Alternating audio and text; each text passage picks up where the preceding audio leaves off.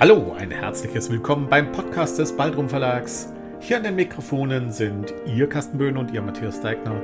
Es freut uns, dass Sie mit dabei sind. Nun aber viel Spaß bei unserem Podcast.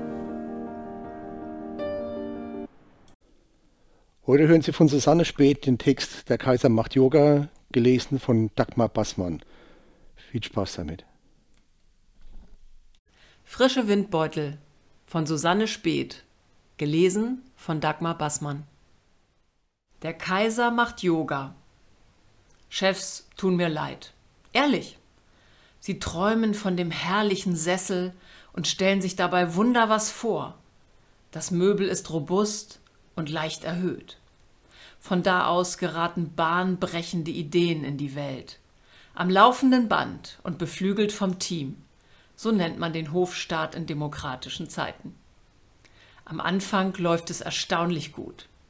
Man kann sich nur wundern, dass die Untertanen, äh, die Mitarbeiter meine ich, einem das mit dem Chefsein so einfach abnehmen. Dabei ist man dafür gar nicht ausgebildet. Man ist Volkswirt, Ingenieur oder selten Frau Doktor der Physik und leitet plötzlich ein Unternehmen oder eine Republik. Mir nichts, dir nichts geht das nicht, schon klar. Auf dem Weg zum Chefsessel lässt mancher federn. Früher haben sich die Burschen noch echte Schmisse eingefangen. Das machte sich gut, auch am alten Herrn im Talar. Die Tradition hat damals die Dinge geregelt, wie der Vater, so der Sohn. Wenn's gut ging, gab's ein bisschen Charisma dazu. Meist verfing sich das aber in einem charmanten Witz über, nun ja, die schönen Hände von Fräulein Hildegard. Legal geht es hierzulande meistens zu, wenn der Chef gekürt wird. Es gibt eingeübte Gesetze und Verfahren, die den Meister machen. Immerhin. Bürger und Mitarbeiterinnen müssen seit einiger Zeit aber auf alle Fälle glauben, dass das seine Richtigkeit hat mit den Männern da oben. Sonst könnte die Sache schiefgehen am Ende. Natürlich kann man auch die alte Keule auspacken das funktioniert seltsamerweise immer noch, wie man so hört. Kann außerdem dauern. Hier soll aber die Rede sein von Herrschaft in hübsch. Max Weber ist schon lange tot. Er konnte nicht ahnen, dass der Chef heutzutage neben unverstellter Sachkenntnis auch psychologische, gruppendynamische und motivationsspezifische Fähigkeiten haben muss.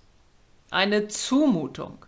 Da kämpft man jahrelang, hat Glück, Beziehungen und ein Überlebenstraining in den Karpaten absolviert und die Belegschaft guckt plötzlich trotzdem schräg.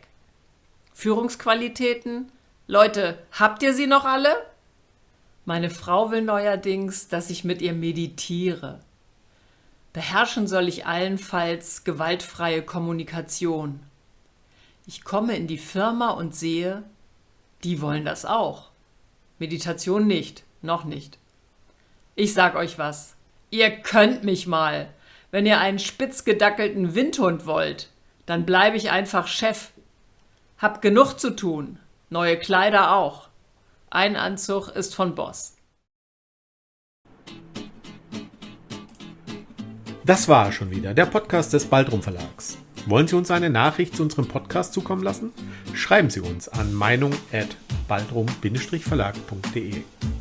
Wenn Sie uns online besuchen wollen, finden Sie uns unter www.baldrum-verlag.de oder einfach bei Facebook nach Baldrum Verlag suchen. Bis zum nächsten Mal.